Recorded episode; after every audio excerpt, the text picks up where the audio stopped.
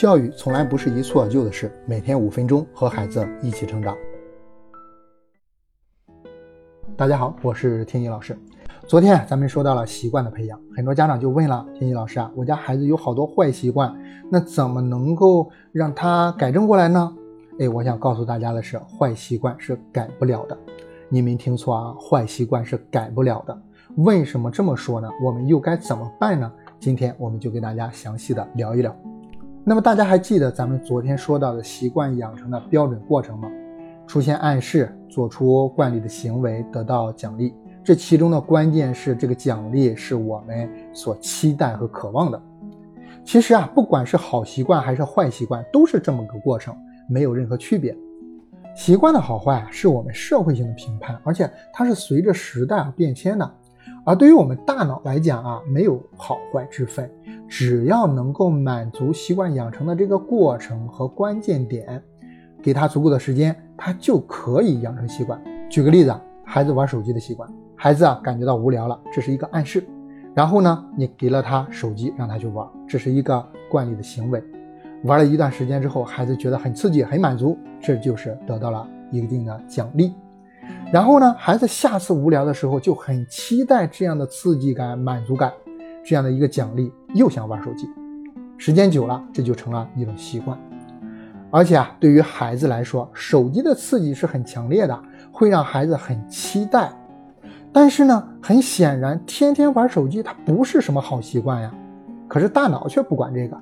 不过有趣的事情是啊，大脑不管习惯的好坏，但是它却管我们有没有维持习惯。我们刚才说了，这习惯的养成的关键是对于奖励的期待。因此啊，本质上来讲，我们能够做出某些惯例的行为，目的就是做完这些行为之后啊，能够得到相应的这些奖励，对吗？那么问题就出来了，如果暗示出现了，对于奖励的期待也产生了，但是呢，惯例行为没有出现，期待的奖励得不到，那么我们满满的期待就落空了。大家想一下，从满满的期待到突然的落空，什么感觉？不爽，对吗？我们大脑反应可能会更直接。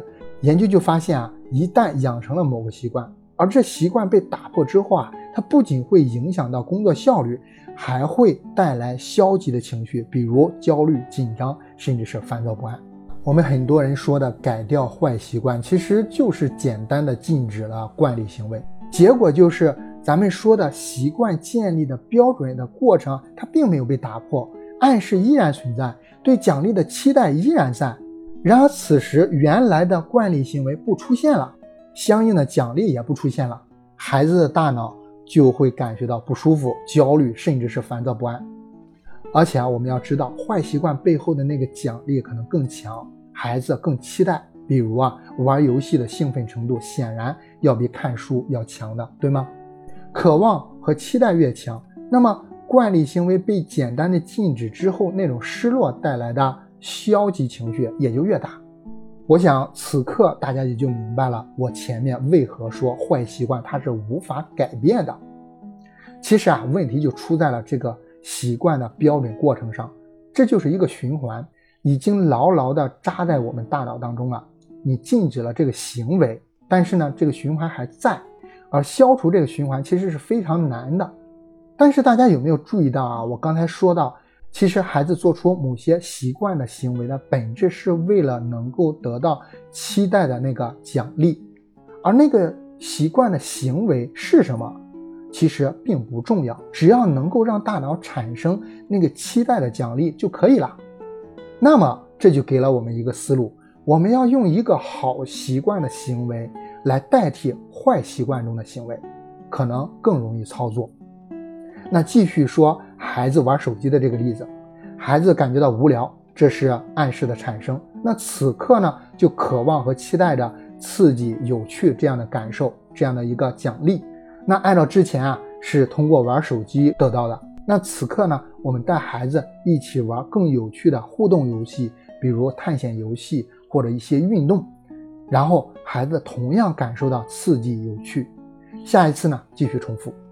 你看啊。我们用有趣的互动游戏或者体育运动代替了玩手机，然后啊，孩子就慢慢的养成无聊的时候找你玩互动游戏的方式，而不是直接找手机。坏习惯被好习惯代替了。此刻我们也要意识到的是，这里面有两个重点，重点在于我们要找到这个暗示是什么，也就是是什么刺激了孩子去玩手机这样一个行为，是无聊，还是其他的一个原因？另外一个重点在于，我们要找到孩子到底期待和渴望的奖励是什么，是刺激感，是新鲜感，还是被认同、被认可等等。我们的新习惯要能够达到这个效果，甚至比这个效果更强才可以。那找到这两个重点，那么坏习惯改起来也就没那么难了。咱们说完了坏习惯只能用好习惯来代替，那么同样的坏习惯也能代替好习惯。所以啊，孩子养成好习惯之后啊，我们依然要提防着的是被坏习惯所代替，比如啊。孩子已经养成了晚上七点到八点读书的习惯，但是呢，最近你特别累，于是啊，到这个点之后，你就在家里面看手机、打游戏，那么孩子在无形当中也就跟着玩起来了，那么这个坏习惯就慢慢的侵蚀了我们已经养成的好习惯了，这点上咱们务必要注意。好了，今天的话题啊，就跟大家聊到这里了。如果你还有什么想聊的、想问的、想分享的，可以。感谢您的聆听，京师博人陪您和孩子一起成长。